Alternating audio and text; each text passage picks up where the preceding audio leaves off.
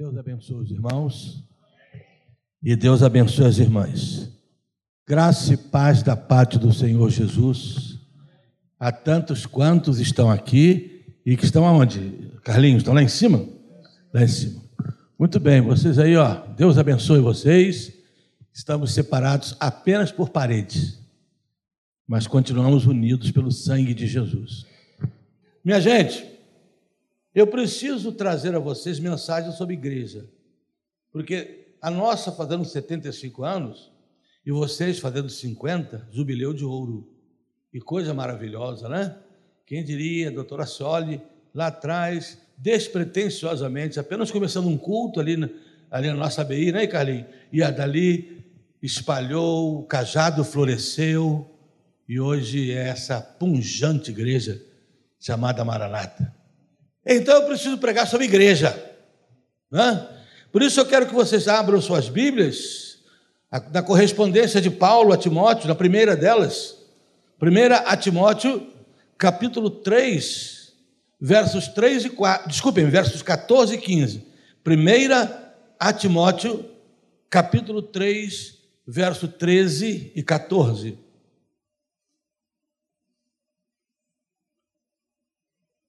Aliás, desculpem, é 14 e 15. 1 Timóteo 3, 14 e 15. Espero-te estas coisas, escrevo-te estas coisas, esperando em ver-te em breve, para que, se eu tardar, fique ciente de como se deve proceder na casa de Deus, que é a igreja do Deus vivo, coluna e baluarte da verdade ou coluna e firmeza da verdade. A minha mensagem estará voltada para isso, para essa frase final do verso 15: Igreja, coluna e firmeza da verdade. É isso que tem sido a nossa maranata. Amém, irmãos? Uma igreja saudável deve crescer.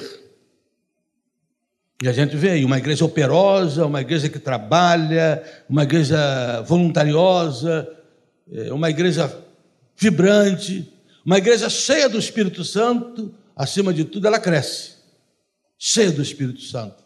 E a gente gosta de crescimento, a gente vibra com crescimento, a gente vibra quando vê a igreja cheia. Mas o que se precisa nesse início do século 21, já com alguns anos, com, né, com duas décadas do século 21, o que se precisa é entender melhor o que é crescimento. O que significa crescimento de uma igreja, crescimento no povo de Deus. Porque muitas vezes a gente vive achando que crescimento é tão somente o desenvolvimento do aspecto físico. À medida que se multiplica a quantidade de membros, algumas pessoas falam imediatamente que essa igreja está crescendo.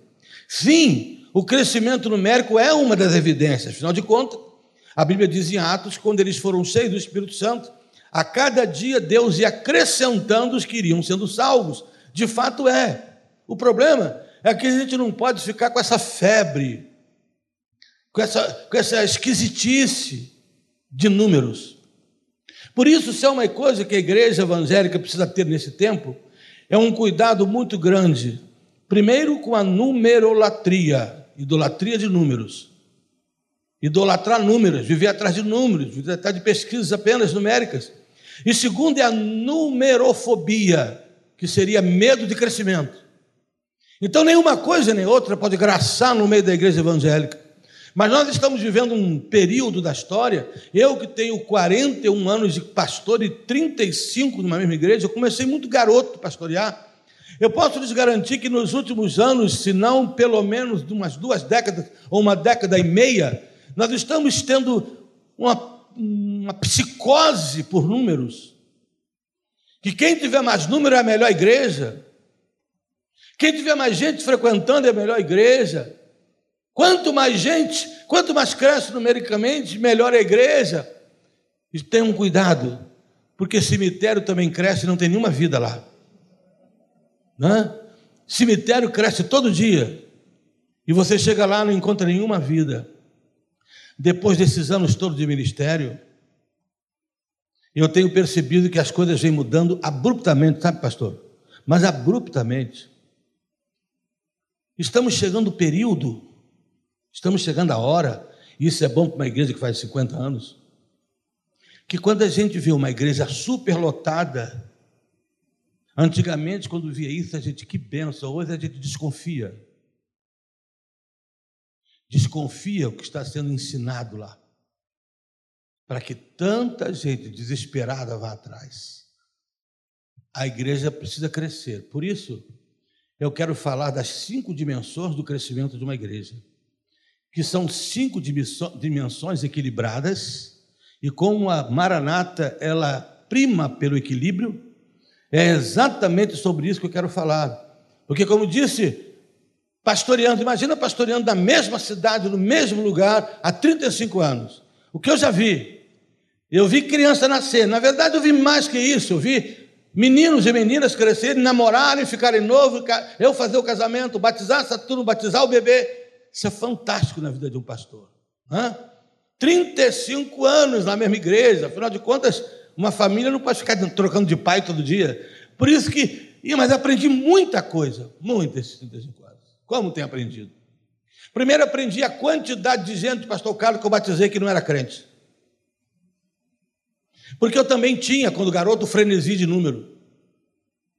Porque eu também vivia atrás de aumentar numericamente, só faltei batizar por telefone. Não, alô, oh, pastor, estou pensando em batizar. Pode vir. Hoje não, agora já era, filho, tem que batizar, tem que. Só faltou acontecer isso. Batizar de qualquer maneira, quem chega, da forma que está. E aí, eu vejo uma porção de gente hoje, afastada de igreja, andando por Teresópolis. Porque eu vi adolescente que eu batizei, empolgadíssimo, todo mundo lá tirando retrato, papai vai lá, mamãe vai lá. Todo mundo tirando retrato daqueles. E nenhuma experiência de conversão. Algum tempo atrás eu passei por um rapaz que foi da igreja, está afastado. Quando ele me viu mais ou menos uma distância daqui para a senhora que está ali, ele estava com um cigarro. Quando ele me viu, ele pegou o cigarro e botou dentro da mão assim. Aquilo aceso. Ele ia passar direto por mim, eu segurei ele, só de ruim. Vem cá. E ele com aquilo queimando, eu gastando tempo. Mas como é que vai você? Queria que queimasse mesmo, sabe, Pra, melhor do que queimar no inferno, né? No resto da vida, deixa que... E ele ficando pálido com aquele cigarro dentro da mão. Eu digo, não, eu queria falar um pouco com você. Deixei ali um minutinho, fiquei um tempinho. Mas eu vi muito, eu vejo muito assim. Gente sem nenhuma experiência de conversão sem contar outras que foram para outra igreja e disse: Pastor, o senhor continua sendo meu pastor, mas eu não era convertido naquela época, agora que eu sou, isso tudo acontece muito. Estejam atentos para não ficarmos com essa bestialidade de números apenas. O Senhor Jesus nunca teve preocupação com isso. Você nunca viu Jesus atrás de ninguém. Ao contrário, aquele rapaz rico chegou perto dele e disse assim: rico, advogado, com todas as qualidades, conhecia a lei. Que devo fazer para herdar a vida eterna? Eu acho que se fosse nosso tempo, alguém olharia, poxa, esse rapaz aí. A Bíblia diz que ele era intelectual, alguns, algumas traduções advogado. Esse rapaz era culto, esse rapaz tinha muito dinheiro, e ele diz que conhecia as leis de Deus, então era um religioso. Se fosse hoje, alguém dizia: oh, você não precisa fazer muito, não, vai lá na minha igreja. Porque era o tipo do cara que nós queríamos na igreja. Era o tipo da pessoa que agradaria. Era o tipo da pessoa que empolgaria no primeiro momento. Imagina aqui no altar, sem a gente saber muito a história deles, Davi, Davi e Judas. Um dos dois a gente vai aceitar como membro da igreja.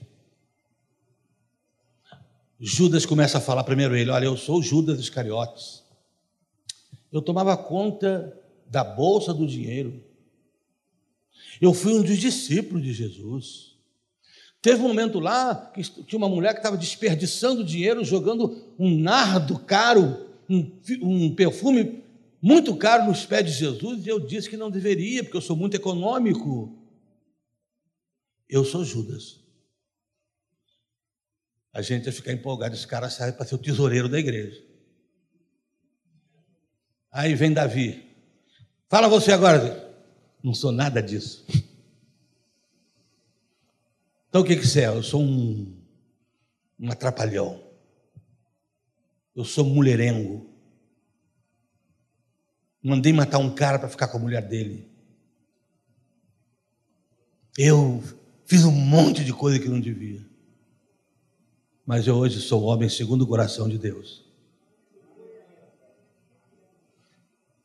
Diante desse quadro, qual seria aquele que a gente ia querer na nossa igreja? Judas ou Davi? Muito provavelmente Judas. Muito provavelmente. Porque ele poderia ensejar crescimento.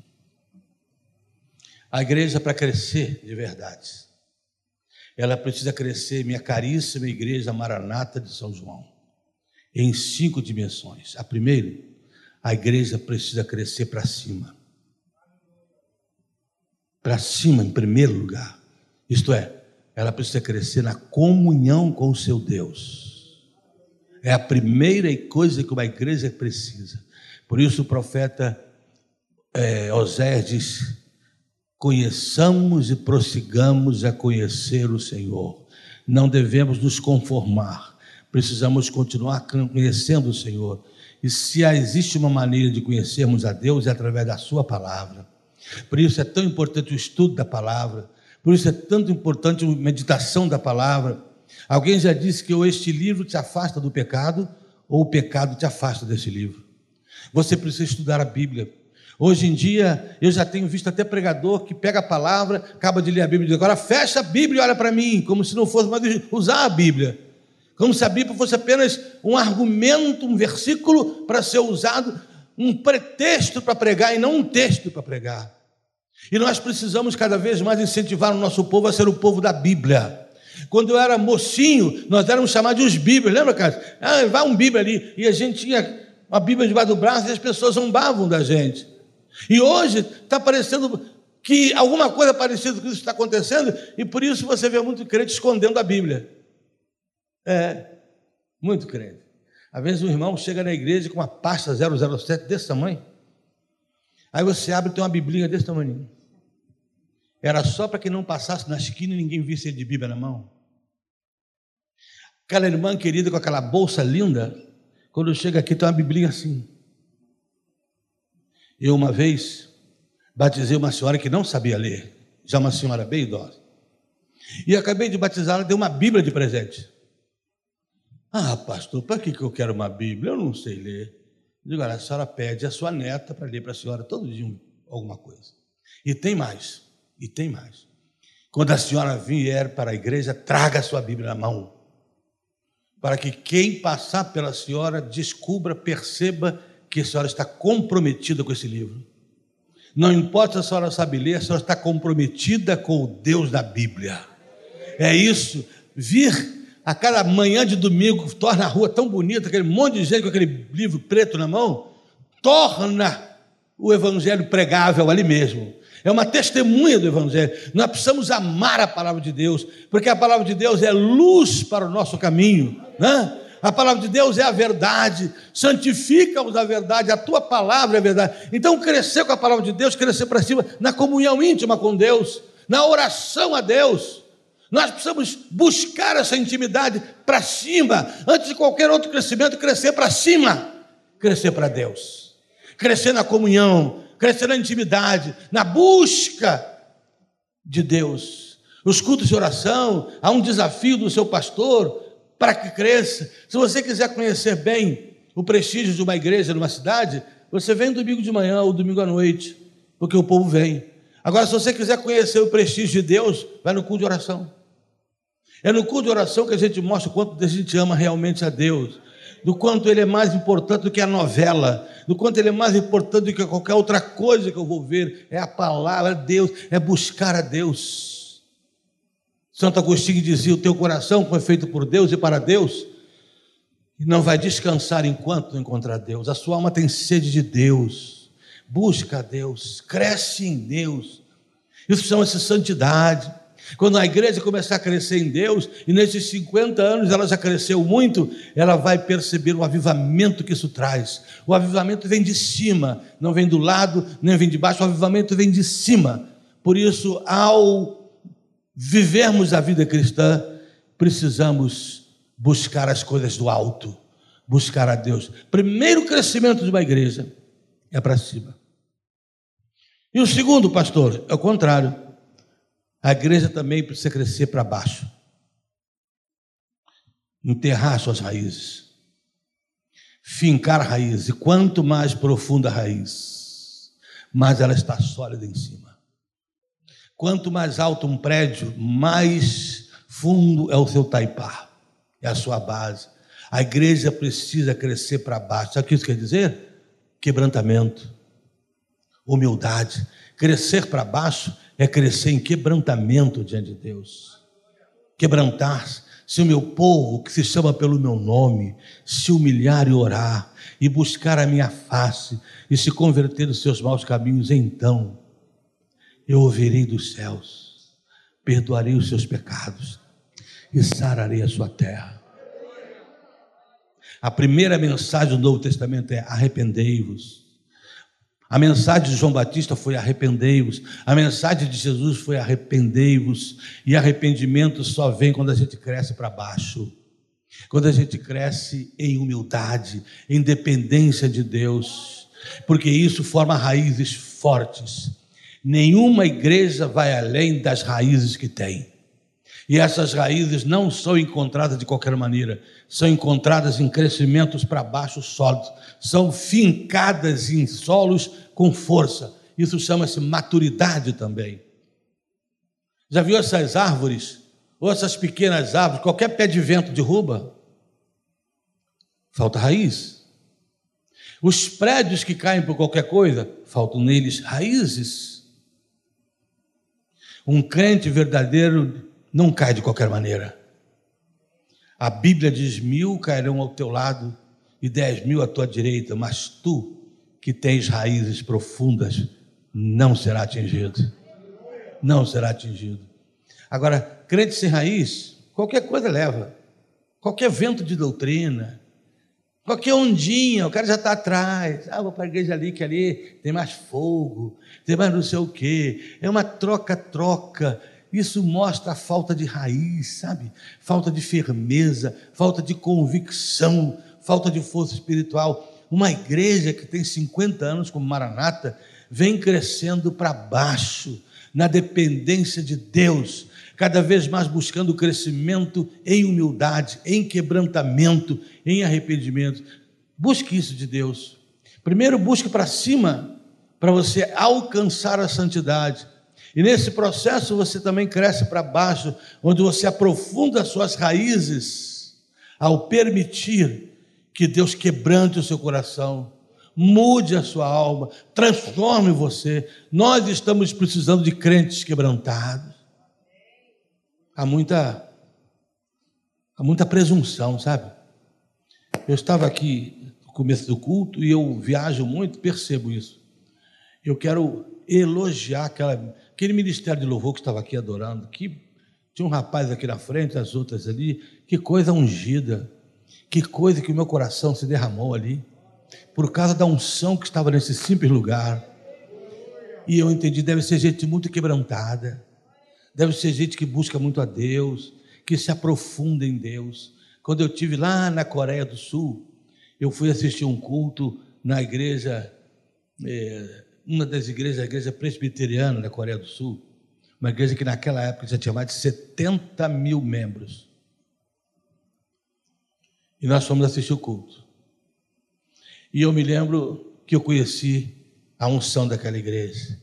E depois, conversando com o pastor, reverendo Hernandes Dias Lopes, ele também foi lá. E ele disse que ele sentou lá atrás para assistir um desses cultos. Sentou lá, e quando começou o louvor, ele estava sentado. E disse que de repente uma unção veio sobre ele. Uma unção que ele foi assim deslizando pela cadeira. Olha que Hernandes é meio durão, hein? Ele foi deslizando, foi deslizando, foi ajoelhando, começou a chorar. Uma unção naquele louvor. Quando acabou o culto, ele fez questão de ir lá na frente e conversar com o rapaz que liderava o louvor. E o rapaz disse: Olha, pastor, só porque nós sabíamos que hoje era nosso dia de adorar aqui, nosso ministério, nós estamos a quatro horas de jejum e oração. Isso é quebrantamento, isso é dependência, essa profundidade. Não, nunca pense em vocês ou qualquer outra pessoa. Nunca pense, eu tenho certeza que vocês não pensam, que aqueles três minutos que aquela oraçãozinha que a gente faz aqui resolve tudo. Algumas vezes a gente está tentando combater o diabo com arma de brinquedo. O culto, Satanás vem com tudo para destruir. Vem com tudo para impedir decisões ao lado de Cristo. Vem com tudo para que os crentes não se quebrantem. Portanto, nós precisamos, não é passar a tarde toda é, brincando, vendo Faustão, que tinha antigamente, outras coisas, e vem volta, chega aqui 15 minutos antes do culto, quer que a glória de Deus desça. A glória de Deus desce, mas tem preço. Se o meu povo, que se chama pelo meu nome, então eu ouvirei dos céus, perdoarei os seus pecados e sararei a sua terra. Por isso que eu dei tanta graça a Deus pelo que eu ouvi aqui. A minha lágrima ficou descendo ali, porque eu estava adorando a Deus de verdade. Glória a Deus por isso. Mantenham isso, mantenham a convicção, mantenham a certeza. Não se permitam virar shows. Né? Temos muito mais hoje animadores de auditório do que pregadores da verdade. Temos mais, hoje muito mais artistas em palco do que servos no púlpito da igreja. E é por isso que a igreja que faz 50 anos precisa ser desafiada a manter o seu crescimento para baixo também, a manter o seu nível de humildade e dependência de Deus. Amém ou não? Amém. Em terceiro lugar, uma igreja para crescer, ela também precisa crescer para dentro. Para cima, para baixo, para dentro. O que é isso? Uma igreja em crescimento cresce em comunhão. Dentro dela os crentes se amam. Dentro dela os crentes se perdoam de maneira séria. Dentro dela os crentes caminham juntos, não com tapinha nas costas, mas com amor verdadeiro. Porque é isso que o Senhor quer. Lembro-me quando meu pai, já falecido, faleceu aos 94 anos, mas até 85 ele foi enfermeiro e trabalhou.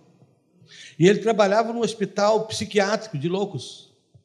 E eu, toda vez que ele estava de plantão, de um dia para o outro, no dia seguinte, cedinho, eu era novinho, era seminarista, eu ia, num fusquinha que eu ia, que eu tinha, eu ia buscar meu pai. Parava na frente do, do hospital, ficava esperando ali, papai, para levá-lo para casa. Um dia demorou um pouquinho, eu desci do carro e olhei por cima do muro. Quando olhei por cima do muro, seminarista, devia ter uns 100 doentes mentais, assim, pessoas doentes, andando assim. Fiquei olhando aquilo. Alguns homens até fortes. Daqui a pouco eu vi meu pai de lá, entrou no carro, fomos embora. No caminho eu perguntei, pai, além do senhor, quem é que fica lá, junto com aqueles loucos a noite inteira? Tem uns caras parrudos lá, pai. Quem que fica? Não, só eu e o porteiro. Meu pai, um velho, só o senhor e o porteiro. Ah, meu pai, me desculpe, meu senhor é mais louco que eles. Se esses caras se juntam lá, pegam vocês dois, dão uma coça, arrebentam, até matam e fogem. Aí meu pai deu aquela gargalhada dele, quando era novo, e disse assim: Fica tranquilo que os loucos nunca se juntam para nada.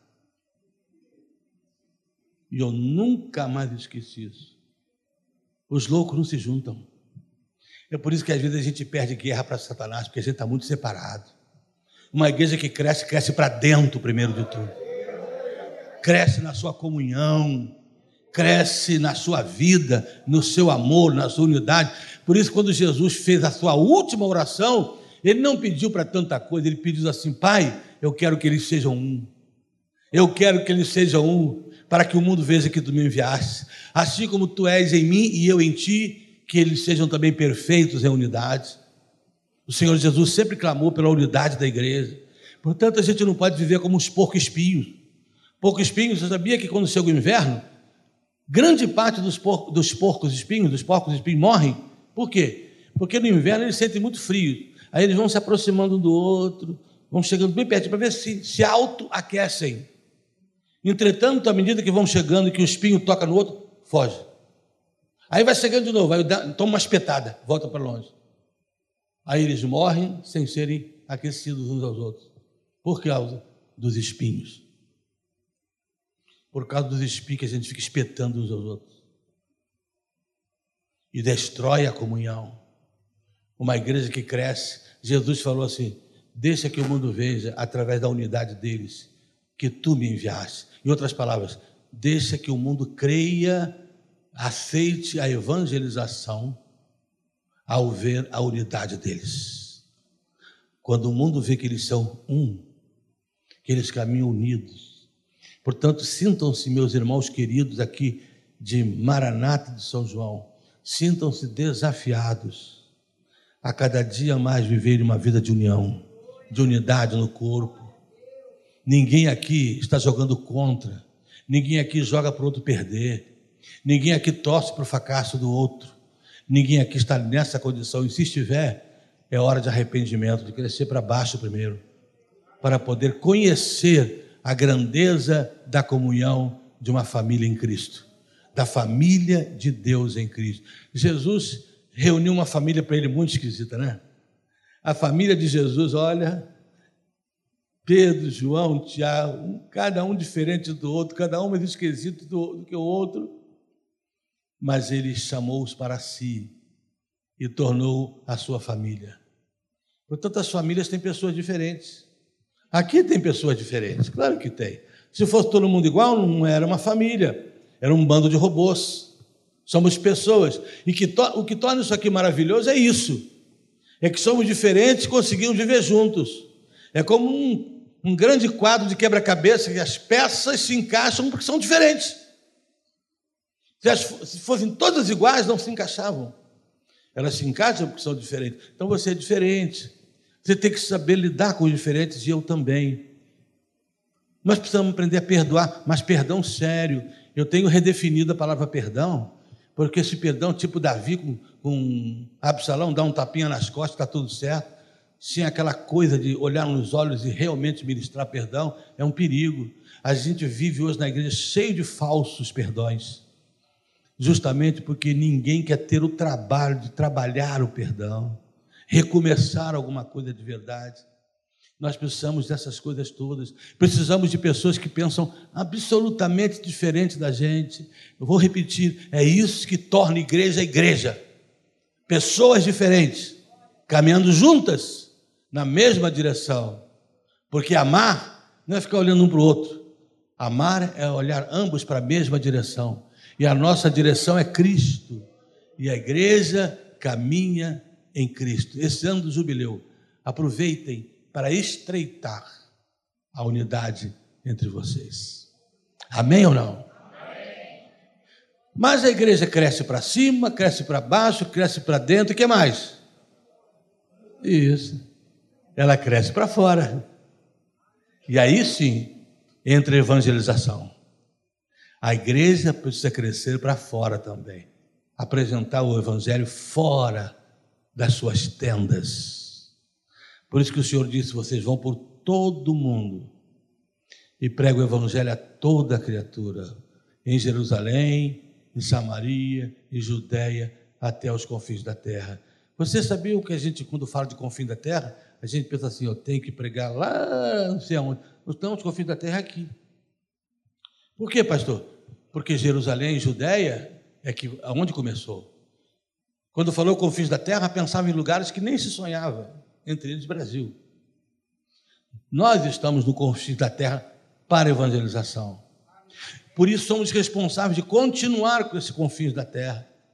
Por isso que precisamos sair de dentro dos nossos arraiais e promover missões, obra missionária, avançar com a obra missionária, ter missionário nós hoje temos 28 missionários espalhados no mundo, sustentado pela, sustentado pela nossa igreja.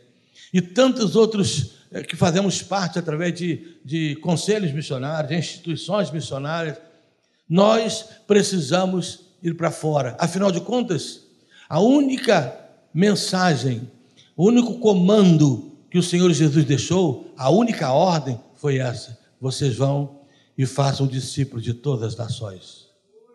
Por isso a Bíblia tem uma ordem certa nas coisas. Vinde a mim, depois ide fazer discípulos.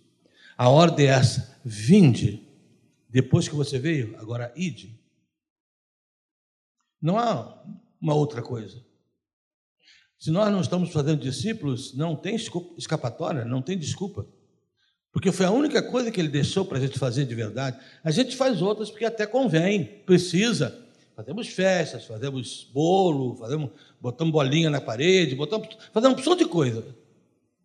Mas não há nenhum versículo na Bíblia que diz que ele mandou fazer isso. Nós temos festa e precisamos ter a comunhão. Mas não há nenhum texto da Bíblia que fala de entretenimento religioso. Eu acho que se isso fosse tão importante assim, Jesus teria deixado pelo menos um versículo falando sobre isso. E disse: Vocês vão e façam discípulos de todas as nações. Vocês vão e pregam o Evangelho para que todo aquele que crê possa ir para o céu, possa ter a vida eterna. Crescer para fora é assumir a responsabilidade, como Paulo assumiu, de chegar a dizer: ai de mim se não pregar o Evangelho. Não foi isso que Paulo disse? Se prego o Evangelho, não tenho do que me gloriar, porque me é imposta essa condição. E ai de mim, ele sentiu um peso pela a responsabilidade de pregar, que esse peso deveria fazer com que eu e você não dormíssemos esta noite, até que saibamos que pelo menos falamos de Jesus a alguém. Porque a nossa função não é converter ninguém, a nossa função é pregar para as pessoas. É como o semeador, é a função do semeador é semear na terra. Agora, o restante é com Deus, que manda a chuva. A minha função como servo de Deus é semear. E Deus mandará a chuva para os salvos. Agora nós estamos no começo, já, e já vai longe, hein? terminando já o segundo mês de 2022. Você se recorda quantas pessoas você falou para Jesus esse ano já? Você realmente acredita que ser crente é entrar ali, você está aqui, assistir culto? Você acha que Cristo morreu por tão pouco? Você acha que ele daria a vida dele só por isso? Ele realmente acreditava nisso, que o importante é que as pessoas se reunissem, botassem um perfume, uma roupa bonita e viessem assistir um, um encontro. Ele me chamou, ele te chamou. Uma certa jovem, antes de se converter, era radical comunista. Mas depois que se converteu, ela foi para a igreja, aceitou Cristo de verdade. Vivia na rua, entregando folheto comunista, socialista, foi presa, se viciada, passou por tudo. Agora se converteu. Quando tinha cinco meses de convertida, ela pediu um gabinete com o pastor. E ela disse: Pastor, olha só, antes de ser cristão, eu acreditava muito no que eu fazia. Eu realmente achava que a revolução comunista radical poderia mudar o mundo para melhor. Depois descobri que a minha revolução era violenta, era assassina, e que nunca trouxe nada de bom, de verdade. Então me apresentaram Cristo, alguém me amou tanto que me apresentou a Jesus Cristo, e eu fiquei fascinado por ele. E eu aceitei. E eu vivo para ele hoje. Pastor, me batiam, me espancavam, me violentavam. Isso tudo porque eu era radical comunista. Agora eu sou crente. Eu estou esperando que eu passe por alguma perseguição. Mas eu chego aqui na igreja, eu vejo as pessoas sentarem, se cumprimentarem, olharem para a roupa da outra. E foi ela que perguntou isso. Pastor, é só isso que é ser crente? Jesus morreu só por isso? Eu estava disposto a dar a minha vida para a minha causa radical, porque acreditava que essa causa mudaria o mundo. E os cristãos? Os cristãos precisam voltar a acreditar que o mundo pode ser mudado pela pregação do Evangelho. Não há nada mais para mudar o mundo. O Evangelho é o poder de Deus para a salvação de todo aquele que crê. Não me envergonho do Evangelho, porque ele é o poder de Deus. Meu irmão, minha irmã, aí está a mensagem que fica: que esse ano torne ainda mais a Maranata uma igreja evangelizadora, uma igreja que está também para fora, para cima, para baixo, para dentro, para fora, e finalmente o quê? Ah, essa vocês não sabem não, né? Vocês vão ver que é fácil. Mas vocês não lembram, não lembram. A igreja também precisa crescer para os lados. Bem perto. Isso tem a ver com o socorro dos necessitados.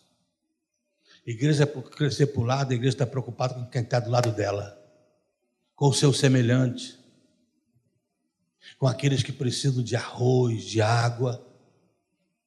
Nós lá em Teresópolis estamos muito perto da, da catástrofe de Petrópolis. E nós sabemos o que é passar por isso, nós passamos por uma muito maior, né? Enquanto essa tem 120 e poucos, 180 mortos, graças a Deus, não por esses mortos, mas pelo fato de ser tão poucos ainda, nós perdemos mais de 4 mil pessoas. Teresópolis nunca mais foi a mesma. Nós sabemos o que é gente ajudar a gente. É por isso que lá nós estamos direto, caminhão, indo a Petrópolis, levando água, levando comida, levando enxoval de criança, levando tudo. Sabe por quê? Porque a Bíblia diz que eu tenho que crescer para o lado. Eu tenho que olhar para quem está do meu lado. É por isso que nós temos a igreja consultório médico, consultório dentário, consultório psicológico, é, reforço escolar, tudo isso de graça porque não é que as pessoas merecem, mas o Cordeiro de Deus merece. Uma vez, no nosso consultório dentário, pastor, nós tínhamos, tínhamos lá muita gente, tem, né? Mas aí foram para o rádio meter o pau na gente. Pessoas que frequentavam ali. Sabe por quê? Porque um dia eu passei e vi um camarada no, no pátio, ali perto do, do consultório, fumando. Eu disse, eu gostaria de pedir que não fumassem aqui dentro. O cara foi para o rádio e meteu o pau na gente. Viu? É aquela gente que não gasta um tostão, coisa de dentista é caro. O cara chegava lá, banguela e saía bonito. Um mês depois, dois meses. Meu filho é um desses dentistas. Um dia os diáconos disseram para mim, pastor, é melhor a gente parar com isso. A gente está tendo tanto problema, tanta confusão, esse pessoal reclama de tudo, não sabe agradecer. Vamos parar com esse negócio. Eu digo, não. Ter dor de cabeça, ter problema é o nosso negócio. Esse é o nosso negócio. É para isso que nós fomos chamados. Nós fomos chamados para ter encrenca. Por quê? Porque o nosso Jesus adorava uma encrenca. Estava sempre no meio de encrenca. Não deixava de falar uma coisa com medo de encrenca. E Ele é o que é digno. Sabe, irmãos, nós não pregamos o Evangelho porque os homens merecem, não merecem. Os homens são rebeldes, seres humanos são desobedientes.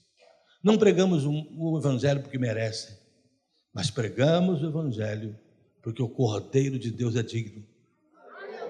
Amém ou não? Pelo seu sacrifício. Ele é que é digno. Nós temos que fazer essas coisas olhando para Ele. Não estamos fazendo ali para agradar ninguém, por isso não devemos esperar expectativa, não alimentar a expectativa de que alguém vai nos agradecer. Se agradecer é muito bom, faz bem ao ego da gente, mas também se não fizer, não tem problema, porque eu vou chegar na porta do céu e eu vou ouvir assim: bem-estar, servo bom e fiel, porque te coloquei sobre muito, te coloquei sobre pouco e sobre pouco você foi fiel, por isso agora eu vou te colocar sobre muito. E alguém vai perguntar, mas o que eu fiz de tão interessante? Eu estava na prisão e você foi me ver. Eu estava no hospital e você foi lá. Mas o senhor estava no hospital, como é que eu não vi? Eu estava lá naquela pessoa que você viu lá. Eu estava lá naquele cara que você ajudou a levantar da cama. A igreja precisa crescer para o lado. Olhar as necessidades que estão ao redor dela ela precisa ser uma luz que brilha no meio da tragédia, da dificuldade, do sofrimento, da dor, da angústia. Mês de novembro, eu estou indo a África com um grupo de pessoas. E eu fiquei surpreso. Tem umas meninas, de jovem para adolescente, acabou o domingo agora, Carlinhos, elas foram lá no altar perto de mim. Nós trouxemos aqui um negócio no nosso celular para o senhor olhar. O senhor olha, vai ficar zangado? Não, não, não, eu quero olhar. Aí elas botaram assim: cinco razões porque o pastor Sudaco deve levar gente com ele na África. Coisa criativa da juventude, né? Aí ela botar lá, eu digo, é, essas cinco aqui estão ótimas. Nós amamos a Jesus, nós amamos o Evangelho, nós estamos prontos a passar as dificuldades da África, nós sabemos que lá a água é amarela, nós sabemos tudo isso, mas nós queremos ir. Nós queremos socorrer, nós queremos levar comida. Eu digo, se prepare, leva uma mala bem cheia de roupa. Para quê? Para largar tudo lá. Quando a gente vem embora, você vem com a roupa do corpo, né? Entra no avião com a roupa do corpo. A igreja precisa crescer para o lado. Amar pessoas. Né? Amar pessoas. É isso. A Bíblia diz que ele na cruz, sem dar uma palavra, mostrou ao mundo inteiro que ia amar. Por isso, igreja querida que está fazendo 50 anos, essa história é sua. Mas lembre-se aqui, ao longo desse ano, nunca esqueça, nesse, desse início de comemorações, não esqueça, vocês precisam crescer sim, e crescer muito cada vez mais. Primeiro para cima. Importem-se, primeiro de tudo, com a vida de vocês com Deus. Segundo para baixo, importem-se ser quebrantados e humildes diante de Deus e dependentes dele. Terceiro para dentro, importem-se em ter uma comunhão bonita e profunda, da onde sairão todas as coisas. Em quarto, importem-se ir ao mundo inteiro anunciar essa mensagem. Em quinto, importa-se em socorrer os necessitados, com o pão da vida, mas também com o pão do dia a dia, com o pão necessitado. Amém? Que Deus abençoe vocês. Eu quero orar, pastor. Eu quero orar com quem quer dizer assim hoje. Pastor Sidaco, eu quero dizer para o meu pastor Carlos e para a minha igreja: conta comigo para que nós sejamos essa igreja, firmeza e coluna da verdade, que se baseia nessas cinco coisas. Eu quero ser essa igreja. Você quer? Você gostaria de ser, nesse ano de 2022, você dizer: conta comigo para ser essa igreja aí. Eu não serei perfeito, porque eu não consigo, mas eu vou fazer o que eu puder para me aproximar da perfeição e muitos queridos irmãos já estão ficando em pé. E para evitar, né, Cari, que vem aqui no altar, muita gente, fique em pé onde você está. Não se sinta obrigado a ficar em pé porque alguém do teu lado ficou. Não. Eu estou convidando aqueles que decidem que esse ano vai ser realmente um ano de ouro. Um ano de ouro para quem comemora jubileu de ouro. Amém ou não? Pastor, eu vou orar e lhe devolver a palavra. Bom. Pai, em nome de Jesus, aqui estão os teus servos. Aqui está a tua igreja, esta a quem tu tens permitido, como uma das agências do teu reino na terra, comemorar 50 anos. Obrigado por eu estar aqui nesta manhã tão bonita, com esses irmãos aqui à minha frente e com os que estão ao segundo andar também cultuando conosco. Receba a minha gratidão, a nossa gratidão, a minha da minha esposa, de podermos compartilhar a fé e ser eu mesmo alguém que já caminha com Maranata há quase 30 anos. Bendito é o teu nome, Jesus. Bendito é o teu nome pela vida do pastor Carlos, sua esposa, sua família e o ministério de Maranata. Agora, bendito seja o teu nome pelos louvores que estão partindo deste lugar, que tu sabes o quanto eles fizeram bem à minha alma nesta manhã. Aceita a nossa gratidão e que esta igreja seja realmente uma igreja que se sinta desafiada este ano a crescer para cima, a crescer para baixo, a crescer para dentro, a crescer para fora e a crescer para o lado. Cuida para que a Maranata, no poder do Espírito Santo, viva estas verdades. Especialmente hoje, eu peço pela Maranata de São João. Unja com estas verdades. Ouve o nosso clamor, porque nós o fazemos neste instante, Em nome de Jesus. E para a glória de Jesus. Amém, amém e amém.